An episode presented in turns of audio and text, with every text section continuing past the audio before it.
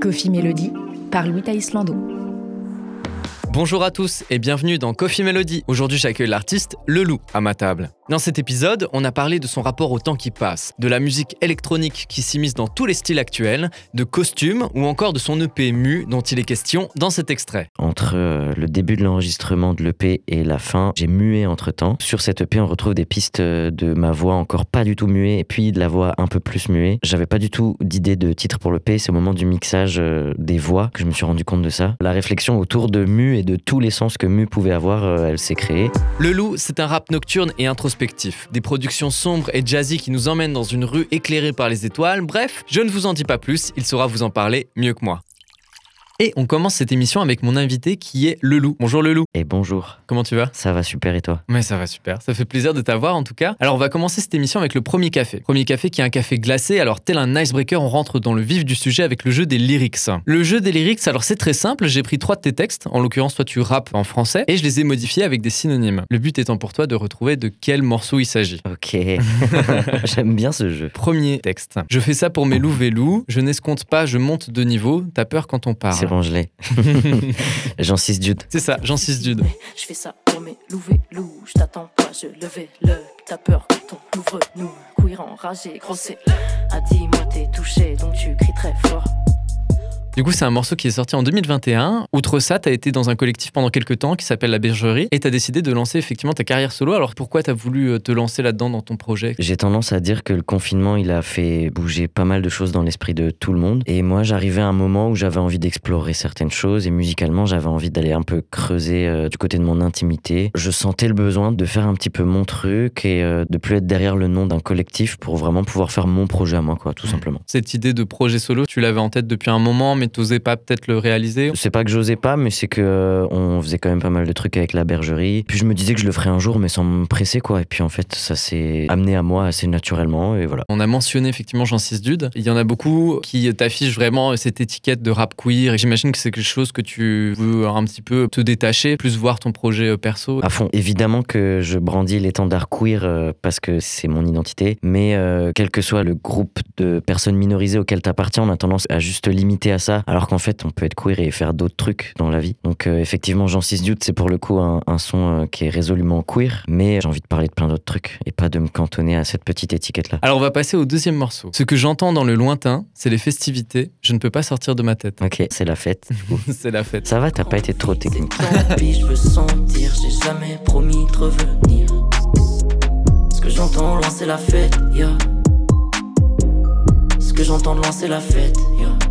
Effectivement, La Fête, du coup, qui est sorti en 2022, qui vient de ton EP Mu. Et surtout, ce qui est super intéressant avec ce morceau, c'est que tu as un clip qui est animé. Ouais. Un très très joli clip. Je trouve que c'est une esthétique qui colle vachement bien avec ton projet. Pourquoi cette volonté de clip animé? J'y ai pas forcément réfléchi en avance. Par contre, au moment euh, de mettre à plat tous les titres que j'avais pour l'EP, il y avait donc euh, certains morceaux qui ressortaient. Et donc, c'est La Fête où je me suis dit que je voulais faire un clip. Yolène Roux, du coup, qui a animé, réalisé ce clip, m'avait dit euh, Ouais, écoute, si un jour tu veux qu'on fasse un clip ensemble et tout, je suis grave chaud. En écoutant et réécoutant ce morceau, je me suis dit que euh, Yolène, euh, étant ce petit crabe de cancer, mm. serait tout à fait à même d'animer un truc un peu émotionnel sur cette chanson. Et je suis grave content du résultat. C'est très joli. T'as raison, ça colle bien autant avec la chanson qu'avec euh, mon projet globalement. Donc voilà, c'est super. Merci Yolène. Pour recentrer un petit peu par rapport à nos auditeurs, c'est un petit personnage qui est dans sa maison, tout est en noir et blanc, et au bout d'un moment, il sort dehors et tout est en couleur sauf lui. Il a vraiment écouté le son blindé de fois, il m'a proposé des petits univers. À la base, il m'a juste envoyé ce petit personnage qui marche avec son énorme tête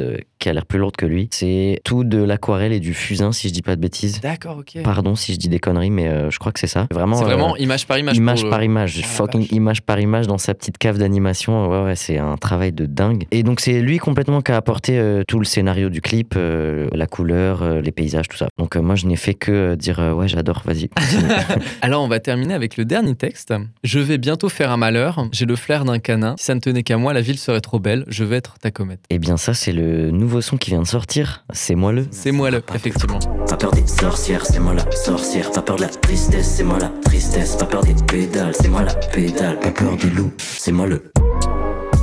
Dedans, tu dis pas peur des sorcières, c'est moi la sorcière, pas peur du loup, c'est moi le loup, donc en référence à ton nom euh, d'artiste. Tu voulais exprimer quoi avec ce morceau? Ce refrain-là, je trouve que euh, c'est un peu poser un- une sorte de statement, euh, justement, enfin voilà, l'imagerie des sorcières et de la tristesse, c'est quelque chose qu'on fuit. Les loups aussi, c'est créature de la nuit qui fait peur. Et le fait d'ajouter pas peur des pédales, c'est moi la pédale au milieu de tout ça, c'était aussi pour dire euh, je représente ce dont t'as peur et, et n'en ai pas fous. peur en fait. N'en ai pas peur parce qu'en fait, euh, on est là et c'est super. Allez streamer, c'est moelleux. Effectivement, elle est streamée sur toutes les plateformes de streaming. Tu rassures un peu, c'est ça l'idée? Un peu, ouais. En fait, je peux pas dire que c'est un ego trip, vraiment, euh, même pas du tout, mais c'est un morceau qui est très ancré. Quand j'ai fait ce morceau et quand j'écoute ce morceau, j'ai l'impression que je suis debout, les pieds dans le sol comme des petites racines. Même musicalement, il n'y a pas trop de prise de risque, tu vois. euh, C'est même presque old school avec l'utilisation du sample Hitch le jeune à la prod. C'est pas un ego trip, mais c'est un texte où je suis assez sûr de moi. Voilà, le statement est clair, je sais où je vais, je suis serein, j'avance tranquillement. Je sais pas, il y a peut-être euh, cette idée de force tranquille, tu vois. Justement, n'aie pas peur des sorcières, n'aie pas peur des pédales, n'aie pas peur de la tristesse. Moi, en tout cas, j'en ai pas peur parce que euh, je représente tout ça à la fois et plein d'autres choses, quoi. Tu parles des sorcières. Toi, t'as eu des grandes peurs quand t'étais gamin? Bah, j'en ai toujours plein. hein. C'est vrai, il y a- il y, a des choses vraiment qui te terrifient encore hein, maintenant? Un truc très bête et très commun, les araignées. C'est vrai, t'étais pense si- arachnophobe. Bah, je suis toujours. Si je vois une araignée dans ton studio, je pars en courant. Je ne reviens plus. J'ai peur du temps qui passe. Je crois que ça, Ouais. c'est un truc. euh, autant j'ai un rapport à la mort qui est assez euh, détaché. Je crois pas que c'est quelque chose qui me fasse vraiment peur. Par contre, le temps qui passe et le fait de vieillir, que le temps passe plus vite que ce qu'on ait envie qu'il passe, ça, c'est quelque chose qui m'angoisse assez fort. T'as du mal à te voir effectivement euh, beaucoup plus âgé euh, et serein peut-être? Ouais, ouais, ouais, à fond. La situation de notre monde, euh, peut-être que ça aide pas. Peut-être que c'est un mal de ma génération, j'en sais rien, mais euh, ouais, voilà. Le temps qui passe, je trouve que c'est un truc trop grand pour nous, ça me fait peur. Ah, il y a un moment dans le morceau, effectivement, il y a un petit échange avec des gens qui te voient et qui te reconnaissent. Ah, c'est le loup, il est trop canon et tout. C'est moi qui dis ça. Toi, t'as quoi comme rapport par rapport à la célébrité? Bah, aucun. Je veux dire, c'est Je quelque la chose connais qui... pas perso, je l'ai jamais vue. Mais c'est quelque chose qui te fait peur, que tu peut-être C'est pas quelque chose qui me fait envie. Je pense que j'ai envie et besoin de reconnaissance sur mon projet. Bien sûr que j'aimerais être respecté euh, dans le milieu du rap de manière générale, mais même plus par les rappeurs que par les auditoristes. Moi, j'ai vraiment un truc où j'ai envie de transmettre quelque chose, de raconter des choses aux gens et de provoquer des émotions, de toucher les gens. Mais après, vraiment, euh, le côté, euh, tu sais, quand t'es trop célèbre, tu peux plus marcher dans la rue et tout, c'est Ouais. un truc, ça me fait vraiment pas envie. C'est horrible, ça- hein. Ça, me va si je reste. Si je peux vivre de mon art, c'est très bien, mais rester à un niveau niche euh, où je peux encore me balader tranquille dans les villes de France, euh, ouais. Ce serait cool. C'est quand même cool. Après, si ça arrive de temps en temps, enfin, c'est toujours euh, flatteur. Où est la limite, tu vois? Bah ouais, moi je le connais vraiment juste à échelle locale. Donc à Strasbourg, quand je fais des concerts et tout, bon bah il y a des gens des fois qui me reconnaissent, qui me disent ah c'est toi le loup machin, j'aime bien ton projet. Mais ça reste très friendly. Il y a pas du tout de starification puisque il Ouais. y a rien à starifier. Enfin tu vois, c'est juste des compliments. Moi ça me donne de la force, donc c'est très bien. Donc je pense que dans une certaine mesure c'est agréable. Ouais. Tu vois, ça veut dire ok il y a des vrais gens qui me reconnaissent, qui m'écoutent, qui suivent mon projet. Mais à côté de ça, euh, ouais ça me ferait grave chier d'aller dans n'importe quel autre endroit et qu'il y ait des gens qui me suivent. euh, Ou je sais pas, tu vois, t'es ma Beyoncé où euh, on sait euh, 48 heures, 72 heures à l'avance où elle sera et les gens ils attendent pendant 4 heures pour apercevoir un morceau de cheveux. C'est horrible. Ça, ça, ça, ça donne pas envie. T'es tellement déconnecté de la réalité des humains, tu vois. Alors, je crois qu'il est temps de passer au double expresso. Double expresso car il va falloir être doublement rapide pour le jeu du multi-blind test. Alors, j'ai pris plusieurs de tes musiques couplées à celles d'autres artistes. Elles vont être jouées en même temps. Il va y avoir tout un gloubi-boulga. Et du coup, je vais te faire écouter quelques secondes de tout ça. Il va falloir que tu me dises ensuite les noms des différents morceaux ou artistes si c'est pas les tiens. Je suis prêt. Dès que tu trouves un ou plusieurs morceaux, je les enlève du multi-blind test, etc., etc., jusqu'à ce que tu trouves tous les Ah, il y a morceaux. pas juste deux morceaux, il y a plein de morceaux Il y a plein de morceaux ensemble. C'est vraiment genre, il y a six morceaux ensemble. Ok, ça part. Il y a Tyler the Creator Oh déjà. là là là là, c'était super rapide. Ouais. ok, Tyler Mais the c'est Creator. intense. Il y a trop de trucs en même temps. Ouais, trop de trucs, mais dès la première seconde, t'as dé- t'as Ouais. déjà trouvé. Tyler, je le reconnaîtrais en toutes circonstances. C'est incroyable.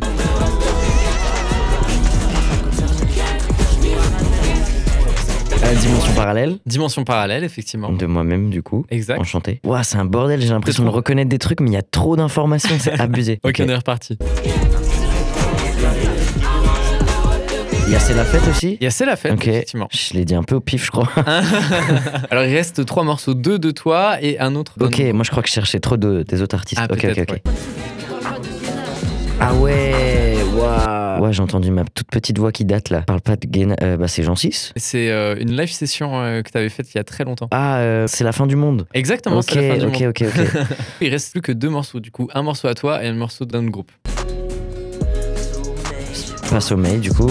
Ouais, pas sommeil. Et je crois définitivement j'ai pas la dernière rêve. C'est ça qui m'a embrouillé tout T'inquiète, le long. Et là, c'est un morceau de Funkadelic. Ok, Ouais. ah mais j'ai pas ce morceau. Ok, très bien. T'as été euh, très vif. hein. Franchement, le- dès la première seconde, bam, t'avais le. Ouais, Tyler direct. Sa grosse voix, elle, elle ressort du mix où qu'elle soit. Alors, avant de passer à la phase de questions, on va juste écouter quelques extraits de tes morceaux pour nos auditeurs. Dimension parallèle, y a que ta voix et les ondes qui me quittent. Les corps sont liquides comme si c'était pas réel. Dimension parallèle, y a que ta voix, les ondes qui me guident. Comme si c'était pas réel. Rolling dice,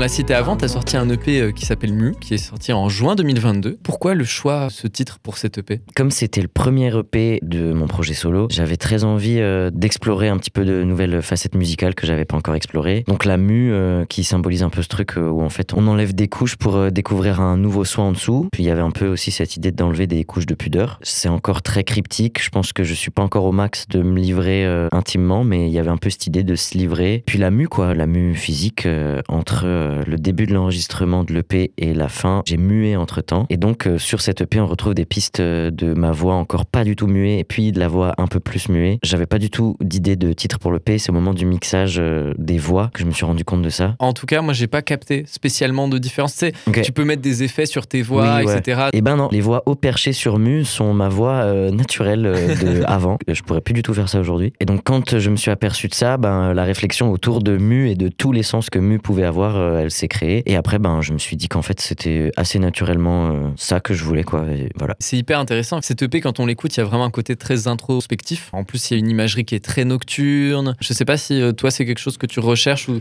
c'est juste propre à toi, en fait, dans ton projet? Le côté nocturne, oui, je l'avais pas forcément conscientisé, mais c'est euh, un jour quelqu'un qui m'a dit ah je trouve que ton rap, je pourrais le qualifier de rap nocturne. Je me suis rendu compte qu'en fait oui, c'était très présent autant en termes de champ lexical que de vibe et d'ambiance. Et donc maintenant que je l'ai conscientisé, c'est quelque chose que je travaille euh, un peu plus euh, consciemment. Il y a aussi une ambiance assez sombre. Par exemple, tu as un morceau très trap avec euh, Grandes Histoires. Mhm. Et puis, il y a d'autres morceaux qui sont un peu plus euh, jazzy, euh, comme Dimension Parallèle, etc. C'est toi qui composes les prods, essentiellement, ou pas du tout? Non, non, non, du tout. J'en fais de temps en temps. Il m'arrive de faire des prods en binôme avec euh, des personnes, mais euh, en grande majorité, c'est euh, des potes à moi ou des connaissances euh, des internets qui m'envoient des trucs ou avec qui on bosse. J'aimerais en refaire d'autres, mais c'est pas ma spécialité de faire des prods. Et comment tu procèdes, du coup, euh, par rapport au choix, etc. Tu te dis, OK, je veux un truc dans ce style-là. euh, Ça dépend. Des fois, on m'envoie des packs. euh, tu sais, on m'envoie une dix-quinzaine d'instrus par mail. Moi, je fais mon petit tri. Soit il y en a une qui m'inspire tout de suite quelque chose pour laquelle je vais écrire. Soit je me rends compte que j'ai un texte qui traîne euh, qui pourrait coller avec cette prod. Et après, quand je bosse vraiment en personne avec des gens, soit on a une idée d'ambiance et de direction dans laquelle on veut aller. Soit c'est vraiment au feeling. On se dit, bon, bah aujourd'hui,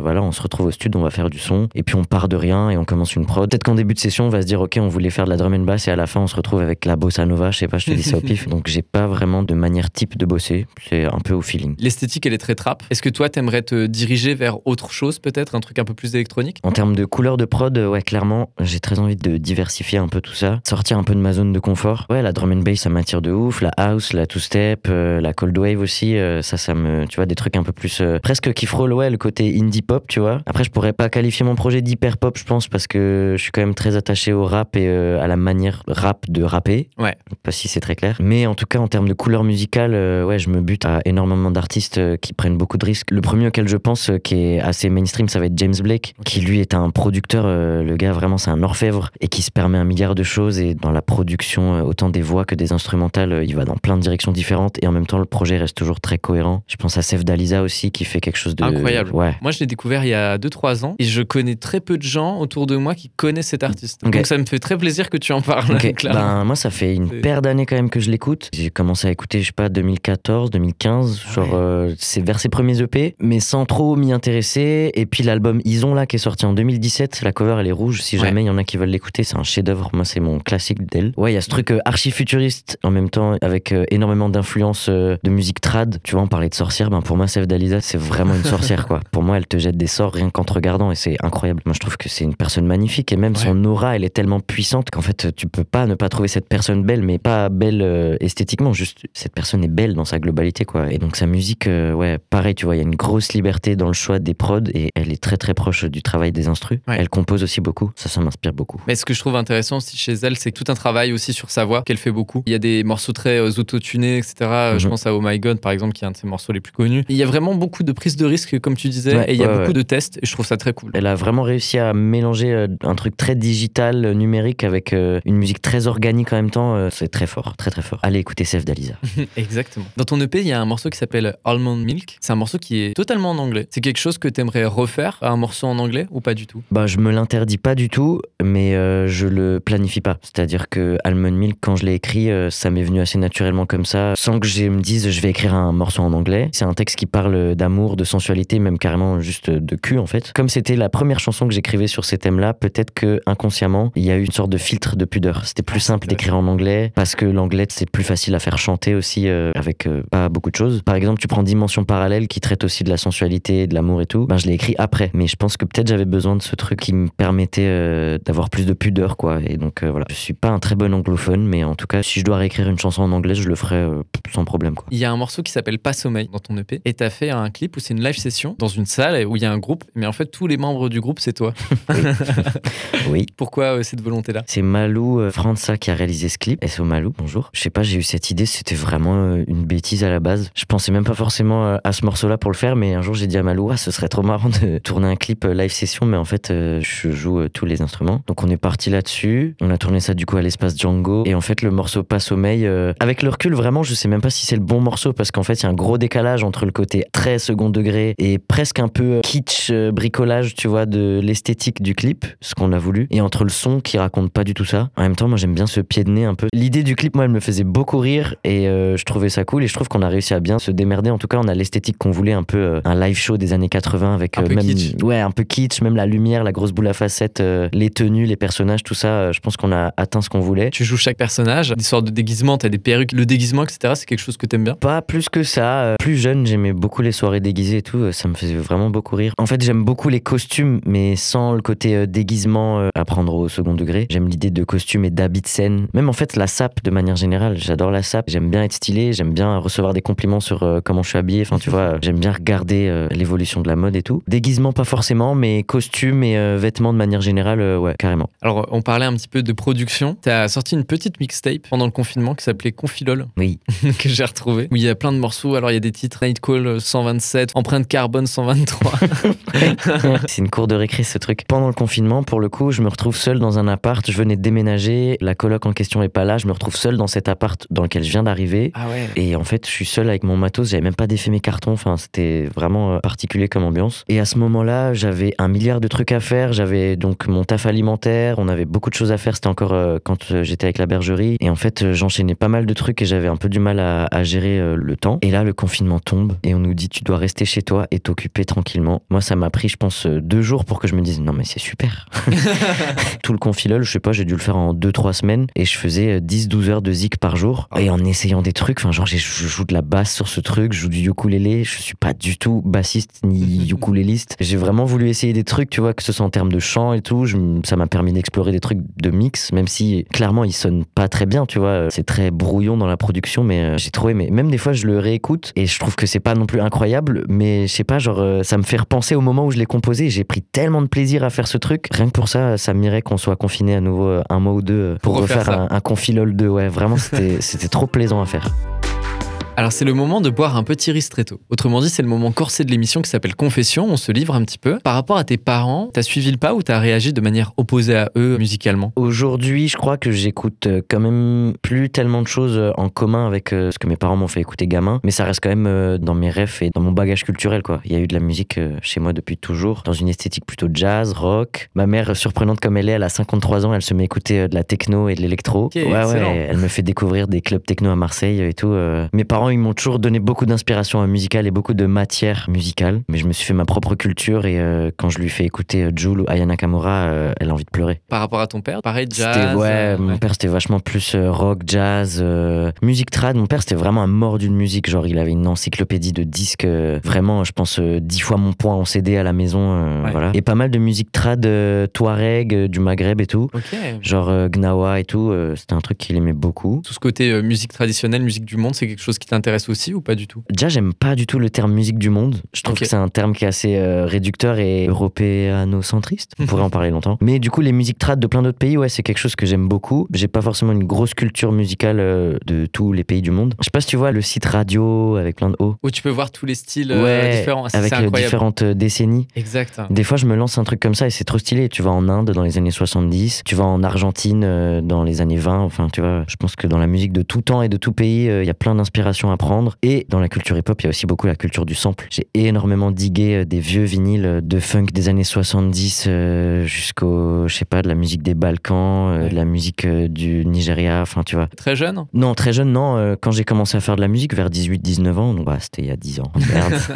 Parce que j'ai commencé à faire des prods avant de faire du rap. Et puis en parallèle, je faisais les deux et euh, culture vinyle, aller chercher dans les bacs des cheapos, chercher un petit peu des perles rares et trouver le sample parfait. C'était un truc que j'aimais beaucoup, que je fais quasiment plus aujourd'hui. C'est quelque chose que t'aimerais refaire ou? Je sais pas, il y a une part de moi qui se dit qu'à un moment ça me reviendra, la production musicale, vraiment faire des prods, euh, diguer euh, les samples ou même euh, apprendre à jouer d'un instrument. Bah ça viendra quand ça viendra, tu vois. Mhm. Mais clairement, c'est un truc auquel je suis tellement attaché que je pense que ça reviendra à un moment ou à un autre. par rapport à ton projet, est-ce que t'as eu des facilités toi à te lancer? Ça a été assez fluide en fait. Je pense que le projet Confilol, il m'a permis de me rendre compte que j'étais à l'aise à faire de la musique tout seul, chose que j'avais du mal à concevoir avant parce que je faisais rarement de la musique seul. Comme l'écriture, c'est un truc que je fais de base seul, le fait d'écrire pour moi plutôt que pour un groupe, ça a pas forcément été très compliqué. Et en fait, les choses, elles se sont passées naturellement. Je pense que j'ai peut-être même pas eu le temps d'avoir du recul pour me poser la question de si c'était dur ou pas Ouais. dur, quoi, tu vois. Et l'écriture, c'est quelque chose que t'as depuis longtemps? Je pense que j'ai commencé à écrire euh, avant même de faire de la musique. Je viens du théâtre, donc j'en ai fait euh, pendant toute mon enfance, mon adolescence, jusqu'à mes euh, 18-19 ans. À la base, quand j'étais ado, moi je me voyais plus euh, écrire du théâtre et faire du théâtre. J'écrivais des petits textes dans ma chambre que je postais euh, sur mon petit Skyblog. Et le théâtre, c'est quelque chose qui te manque? À fond, mais je le retrouve beaucoup dans mon projet du coup sur scène, parce que du coup la scène pour moi c'est un truc qui est archi important. euh, donc il y a eu le théâtre, euh, j'ai aussi fait de la danse, puis euh, j'ai commencé à faire de la musique. Le côté spectacle vivant c'est vraiment un truc qui a toujours été très présent, que j'aime beaucoup. J'ai vraiment envie de développer le côté euh, théâtre dans mon show en tout cas. Et je pense que ouais j'y retournerai un jour. Je pense que quand la musique ça m'aura saoulé ou que quand j'aurai envie de faire d'autres choses, je retournerai vers le théâtre quasi sûr. Peut-être même pas forcément sur scène, peut-être plus dans la mise en scène ou dans l'écriture, je sais pas. Pour moi le théâtre c'est le spectacle vivant le plus complet, tu vois. Mm. Parce que tu peux mettre de la musique, tu peux mettre de la danse, tu peux faire ce que tu veux en fait, et c'est une forme euh, assez libre, et ça me plaît beaucoup. Et c'est vrai qu'effectivement, l'incorporer sur scène avec ton projet musical, ça peut rajouter une plus-value. La raison pour laquelle il faut te voir en live, quoi. Ouais. C'est vrai qu'il y a pas mal de groupes où, bon, tu les vois en live, c'est un peu la même chose que sur le CD, etc. Autant le rap c'est la musique que j'écoute le plus, mais c'est vrai que souvent pendant un concert de rap, ben ça m'est arrivé beaucoup de fois de me faire chier. Parce que ouais, comme tu dis, il y a pas trop de différence avec le studio et qu'il n'y a pas forcément de mise en scène et que c'est beaucoup de trucs déjà vus. Et à moins d'avoir une personnalité très très forte, euh, je pense à Issa Yasuke, tu vois, que j'ai vu et revu et je m'en lasserai jamais, qui te captive du début à la fin. J'ai pas envie qu'on se fasse chier à mes concerts, j'ai envie qu'on passe un bon moment et j'ai envie de développer ça euh, au max quoi. Et qu'est-ce qui te ferait arrêter justement la musique? Rien.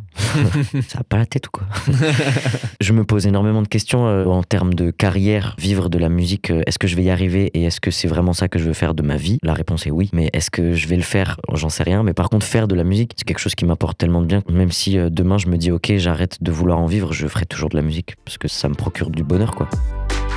Alors, il est temps de conclure avec un réconfortant cappuccino, bien installé et à l'aise. Alors, tu nous as concocté une petite playlist pour nous faire découvrir des artistes qui t'inspirent. On l'a dit en off, tu as un peu triché. Généralement, je dis aux artistes de mettre 10 titres et là, il y en a 18. J'ai pas réussi à faire moins. À la base, il y en avait 40. ah ouais, c'est vrai? J'ai pris plein de titres que j'écoutais en ce moment, plus ceux qui me venaient en tête euh, de mes intemporels. Et je trie, je trie, je trie. Je me dis non, celui-là, je peux pas l'enlever. Je trie, j'en enlève 10, j'en rajoute 2. Donc à la fin, je me suis retrouvé avec 18 morceaux et je me suis dit non, mais en fait, là, je, je, je saurais pas quoi enlever. euh, T'as mis un morceau de Funkadelic que j'avais mis dans le multi-blind test. Alors, Ouais. le morceau qui est là, c'est Maggot Brain. Alors, ça m'a fait grave plaisir que tu mettes ce morceau-là parce que c'est un morceau que j'ai découvert quand j'étais au lycée. Et euh, moi, je suis vraiment tombé en amour avec ce morceau où c'est vraiment euh, 10 minutes de solo de guitare. abusé, Et c'est magnifique, quoi. abusé. Ben, c'est pour ça, avant dans le blind test, t'as mis un autre morceau de Funkadelic. Je pense que c'est le seul que je peux te citer en vrai. Si tu me fais écouter d'autres morceaux de leur discographie, peut-être que j'en aurais, mais euh, ce morceau-là, pareil, le jour où on m'a fait découvrir ce morceau, j'étais en amour total, quoi. Genre, c'est de la trance, quoi. C'est vraiment. Ouais. euh, il paraît, je crois qu'elle est assez connue cette anecdote que. Comment il s'appelle? C'est Hazel le guitariste? Je sais pas Merde, du tout je, crois que c'est Hazel. En gros, en studio, euh, quand il a joué ce morceau, on lui a dit Là, maintenant, tu joues comme si ta mère, elle venait de crever sous tes yeux. Ah ouais. Et c'est ce qu'il a fait. Et c'est un truc de ouf sur ce morceau. Il Je pense que je pourrais le réécouter dans 20 ans. Il me donnerait encore envie de pleurer, tu vois. 10 minutes de solo de guitare, donc tu pourrais te dire, bon, bah, tu t'ennuies au bout d'un moment, mais non, Mhm. en fait, il y a tellement d'émotions, il y a énormément de changements, il y a Mhm. beaucoup d'effets et tout sur la gratte qu'il met. Ouais, c'est magnifique, quoi. Je connaissais pas cette anecdote, alors euh, effectivement, si elle est vraie ou fausse, j'en sais rien. En tout cas, la légende est belle. Alors, t'as mis d'autres choses aussi que moi je connaissais pas du tout, comme euh, par exemple Subtract, c'est euh, de la musique électronique. Mhm. Toi, t'écoutes beaucoup de musique électronique? Pas tant. Enfin, on est en 2023, du coup, c'est difficile de dire euh, Ouais. si j'écoute de la musique électronique ou pas. Parce que je t'ai quand même parlé de James Blake et Sef Dalisa, c'est très électronique. Exact. Subtract, c'était un peu une Madeleine de Proust, ce morceau-là. Je les ai beaucoup écoutés, genre, euh, je sais plus, je crois, au moment où je passais mon bac ou un peu après. Et c'est un groupe qui m'a beaucoup touché, que j'écoute plus tellement aujourd'hui. En fait, c'est dans la production, ouais, les instrus, je trouve ça complètement fou. Puis le feat avec Sampha, tu vois, Sampha Ouais. qui a une voix incroyable, qui se rapproche un peu du coup de cet univers euh, James Blake, Awir Leon et tout ça. Floating Points ou Ivy Lab, Voilà, bah, c'est j'ai- très électronique pour le coup. Ouais, effectivement, Ivy Lab et puis euh, ouais, Floating Point, comme tu le cites, producteur de musique électronique, t'as mis le morceau Problems. Mhm. En fait, il a participé à un autre album qui s'appelle Promises. Avec Pharaoh Sanders. Voilà, que t'as mis aussi dans la playlist. Et du coup, j'étais là, ah, c'est trop cool, il y a des choses qui se regroupent. Ouais, mais j'y ai pensé en plus. J'ai hésité à mettre un morceau de Promises pour pas avoir besoin de mettre Pharaoh Sanders et Floating Points. et en fait, euh, j'aimais tellement. Ouais, c'est pas du tout les mêmes projets. Mais ouais, il est incroyable cet album. Pareil, euh, truc archi ambiant, méditatif, euh, magnifique. Pharoah Sanders, du coup, qui est un saxophoniste de jazz, ce mélange entre ce producteur de musique électronique, plus lui, saxophoniste de jazz, plus, il me semble que c'est l'Orchestre Symphonique de Londres, si je dis pas de bêtises. Ça donne vraiment un, un album magnifique avec neuf mouvements. Trop beau. Ouais, ouais. Si vous voulez aller y jeter une oreille, allez-y, c'est vraiment très joli. Quoi. Ouais. Et le morceau de Pharoah Sanders, Mhm. c'est euh, Love is Everywhere. Un morceau qui est assez chaotique, entre guillemets, où genre il y a tout qui se marche un peu dessus, il y a les percussions, où ça sort un peu du temps, ça revient dans le temps, etc. Et en même temps, c'est hyper harmonieux. Et le titre, il parle pour lui-même, tu vois. Il répète cette phrase tout le temps l'amour est partout, l'amour est partout, euh, et même dans le chaos de ce qu'il propose. Et donc, du coup, c'est assez en opposition avec les autres morceaux de la playlist. Là, on est du coup pas du tout sur un truc euh, électronique. Je sais pas, pour moi, ce type, c'est un génie, tu vois. Enfin, la même trempe que Sun Ra. euh, Enfin, c'est tout ce côté du jazz un peu psyché qui a réussi à péter complètement les codes. Et ouais, comme tu dis, le morceau, il est très chaotique. Et en même temps, je le trouve assez. Il est très accessible et Ouais. universel. Et je trouve qu'il est très réconfortant, tu vois. Euh, Ouais. On est dans le- la rubrique cappuccino.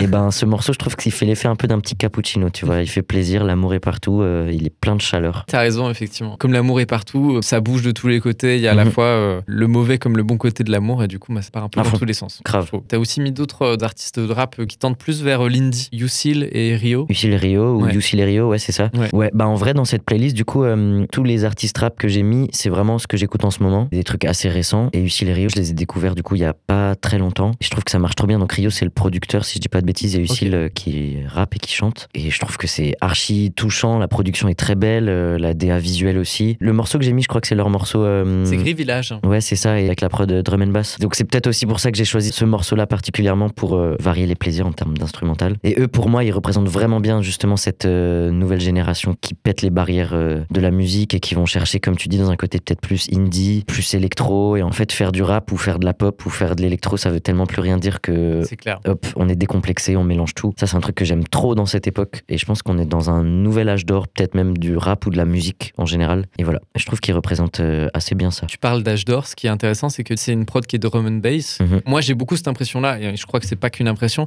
c'est que ce style-là, la drum and bass, c'est en train vraiment d'exploser énormément, alors que c'est un style hyper underground, etc. Mhm. Forcément, c'est un style de musique électronique, voilà, t'avais ça dans les boîtes. Mais là, vraiment, ça devient hyper mainstream parce qu'il Mhm. y a beaucoup de rappeurs qui vont poser dessus, du chant, etc. Ça se mélange énormément. T'entends toujours ce rythme, quoi. Ouais, comme tout, quand il y a un truc underground qui devient mainstream, il y a toujours un côté un peu énervant, entre guillemets, pour les puristes. Tu te dis, ah, j'espère que en devenant mainstream, ça va pas devenir euh, nul Ouais. et vide de son essence. Mais en même temps, je suis content parce que enfin, c'est un style des années 90 et que moi, je trouve, euh, je sais pas, il y a un côté hyper crade et hyper euh, entêtant et qui en même temps est très proche du hip-hop, tu vois, parce qu'on Ouais. part de samples de batterie, comme la dubstep à son origine, tu vois, qui ressemblait pas du tout à la dubstep de Skrillex et d'après, tu vois. Bah, c'est trop bien quand on prend un truc qui a été presque oublié pour en, en refaire un truc euh, actuel, entre guillemets. Nouveau, quoi. C'est ça. Et après, bon, bah, le risque, c'est la direction que ça va prendre, euh, si ça va plaire euh, ou pas à ceux qui étaient là depuis le début. Mais bon, moi, je suis très content. J'aime beaucoup la drum and bass, j'aime beaucoup la jungle. Donc, je me sens presque en retard parce que ça fait longtemps que j'ai envie de poser sur la drum and bass et je l'ai toujours pas fait. Et là, quand je vois que ça explose de partout, je me dis, putain, pourquoi? Tu. Pourquoi?